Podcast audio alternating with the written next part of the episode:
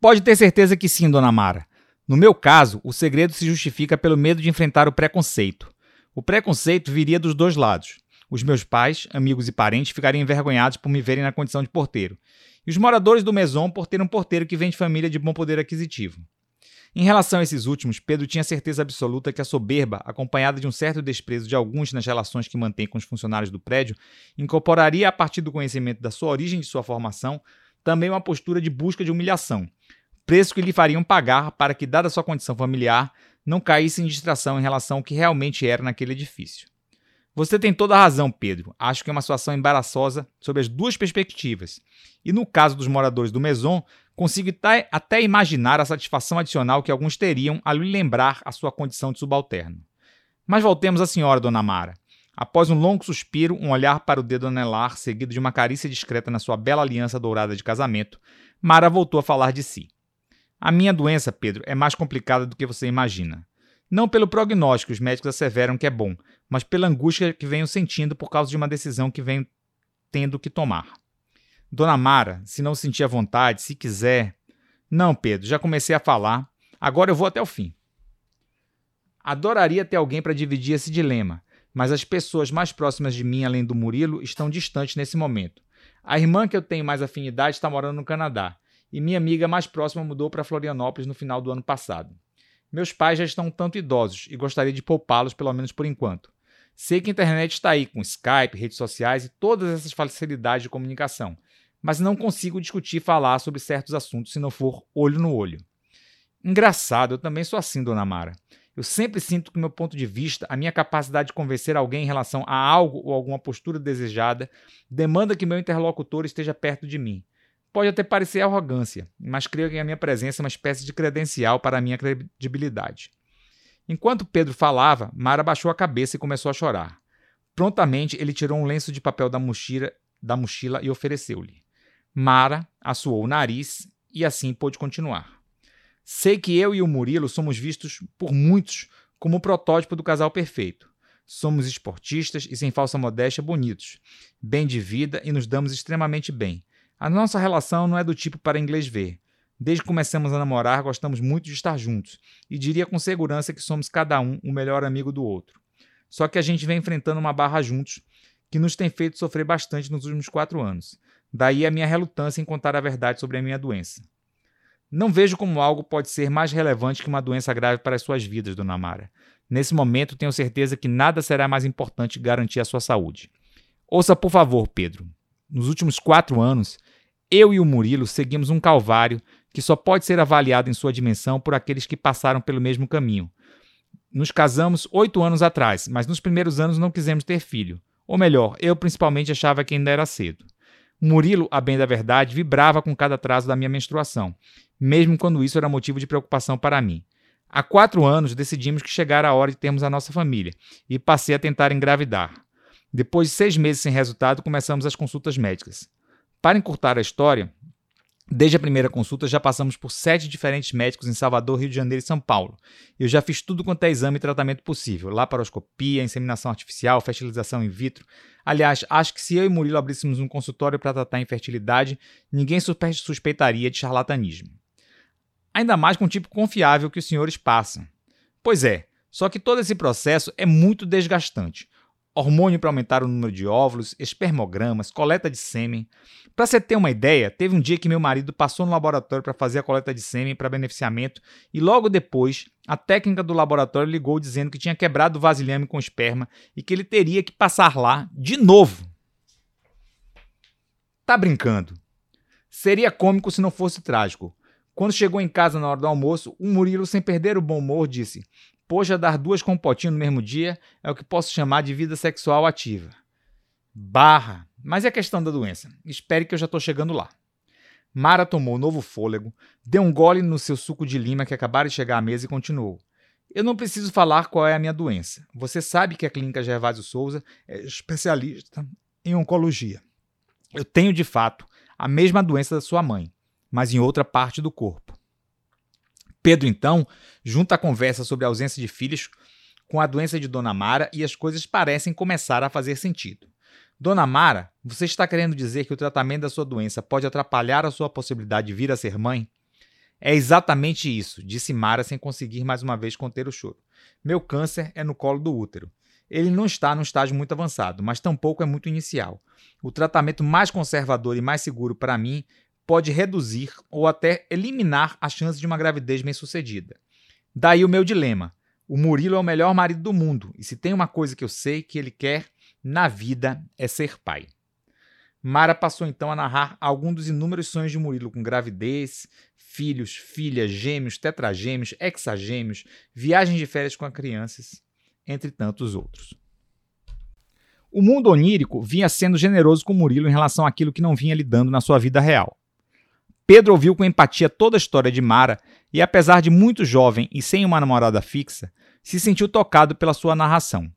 Dois anos atrás, quando namorava a Bruninha, uma ex-colega de escola que continua sua amiga até hoje, passaram por uma situação que será avaliada pela maioria dos jovens solteiros como um grande aperto, em função de uma menstruação que atrasara por mais de uma semana. Para Pedro, não foi assim que a situação se apresentou. Não tinha a menor condição financeira para formar uma família e sustentar a criança, mas não via a possível gravidez da namorada como um problema. Passava horas do dia pensando em legos, autoramas, consoles de videogames, sessões de cinema infantil, e em todas as situações que a presença de uma criança era evocada, o seu sentimento era de leveza e de bem-estar. Além disso, a gravidez de uma namorada era uma segurança de que não era estéreo, um dos muitos medos que lhe afligia. No final das contas, pensava que um filho fora de hora seria melhor que não ter filho jamais. O sorriso no rosto de Bruninha, no dia da chegada de sua menstruação tardia, contrastava com certo ar de decepção de Pedro decorrente da perda do filho que não chegaria.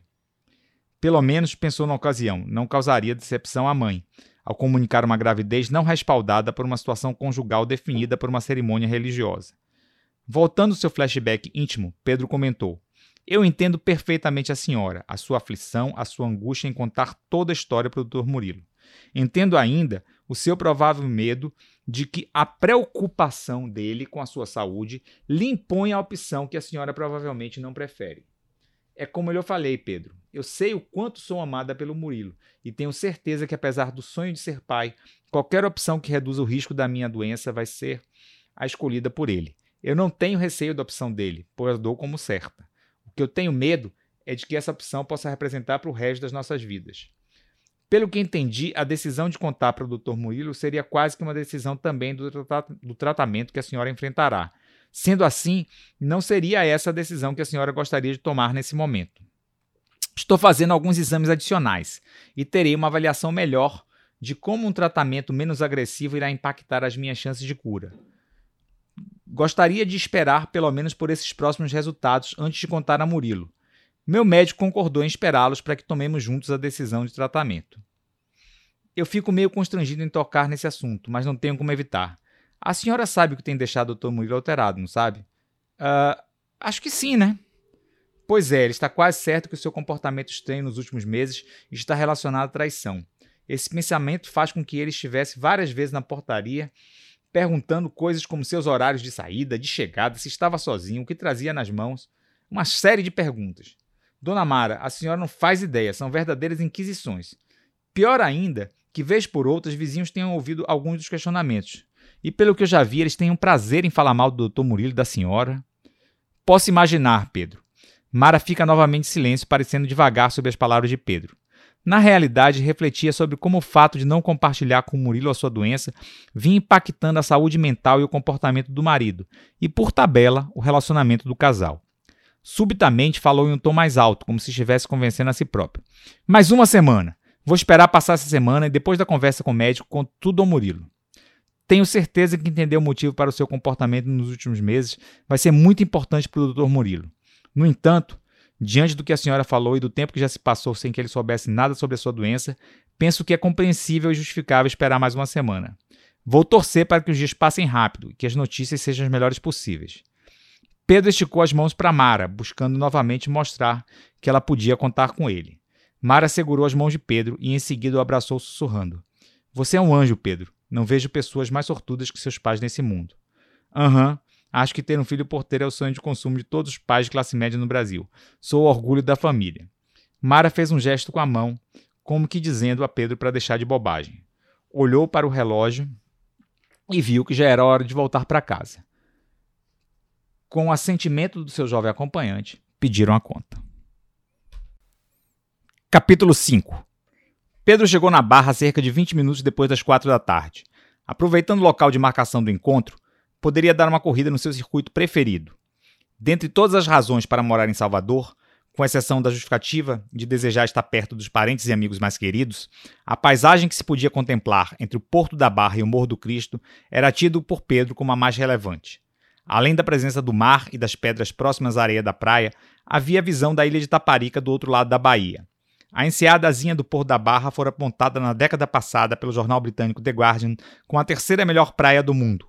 Como cereja do bolo, havia ainda as recentes intervenções da prefeitura da cidade, agregando parte das outroras pistas de carro ao espaço disponível para os diferentes atletas que costumam circular nesse trecho da capital baiana.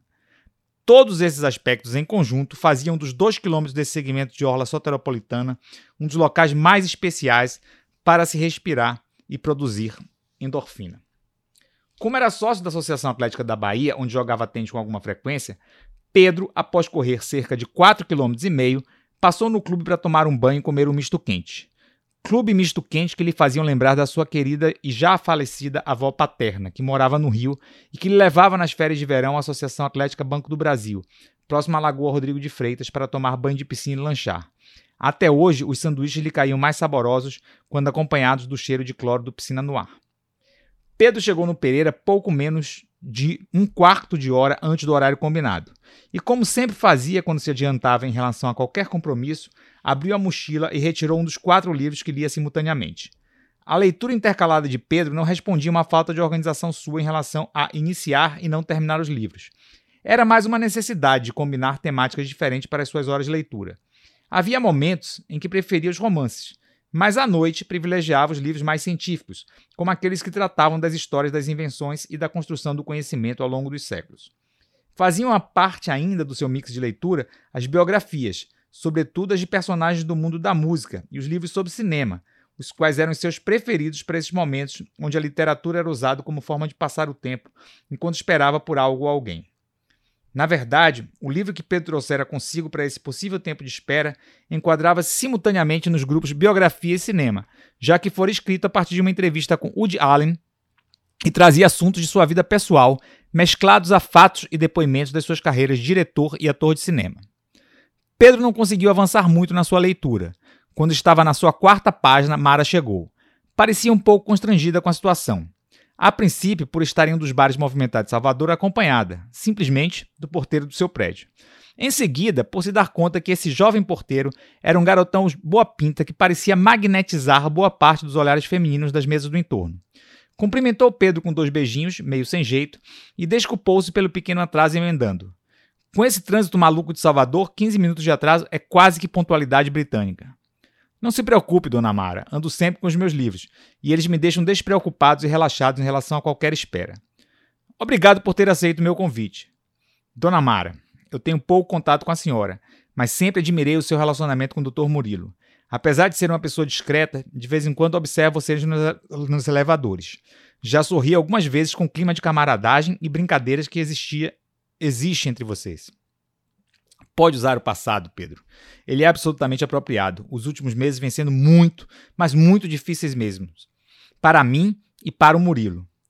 Agora que eu já sei parte do problema, dona Mara, vou dar com todo respeito a minha opinião. A sua tentativa de preservar o doutor Murilo não está dando resultado. Pelo contrário, o mundo dele está desmoronando, porque ele não sabe que você omite a verdade pelas suas virtudes e não por falta de compostura e moral como ele anda pensando. Como não existe minha verdade, Pedro, terei que te contar nossa história como um todo, para você entender. Como você pressupôs pelo envelope da clínica, o meu problema é realmente uma doença séria. Mas o problema não é só a doença em si. Antes de a senhora começar a falar, também preciso lhe dizer algo. Tem algumas coisas sobre mim que são, para os moradores do Maison, segredos guardados a sete chaves, mas que sinto a necessidade de te revelar. Talvez seja importante para manter o clima de confiança entre a gente. Antes então de Mara começar a abrir a sua vida e a história da sua doença para Pedro, ele lhe confidenciou sua origem, sua formação, seus planos e sonhos para o futuro e a justificativa para que, contrariando as expectativas que se estabelecem para os jovens graduados nas boas universidades do país, tenha escolhido ser porteiro de um condomínio de luxo. Durante o relato de Pedro, Dona Mara pareceu licenciada de sua condição de sofredora, predominante nos últimos meses, e adquiriu um semblante mais leve, chegando algumas vezes às gargalhadas quando Pedro contava alguma das saias justas pelo qual passou, para manter a sua condição de jovem de classe média para os moradores do Maison e de porteiro para parentes e amigos no anonimato. Fim do relato, Mara comentou. Nesses últimos meses, eu aprendi exatamente o inferno que é conviver com um segredo guardado que não queremos compartilhar com outros.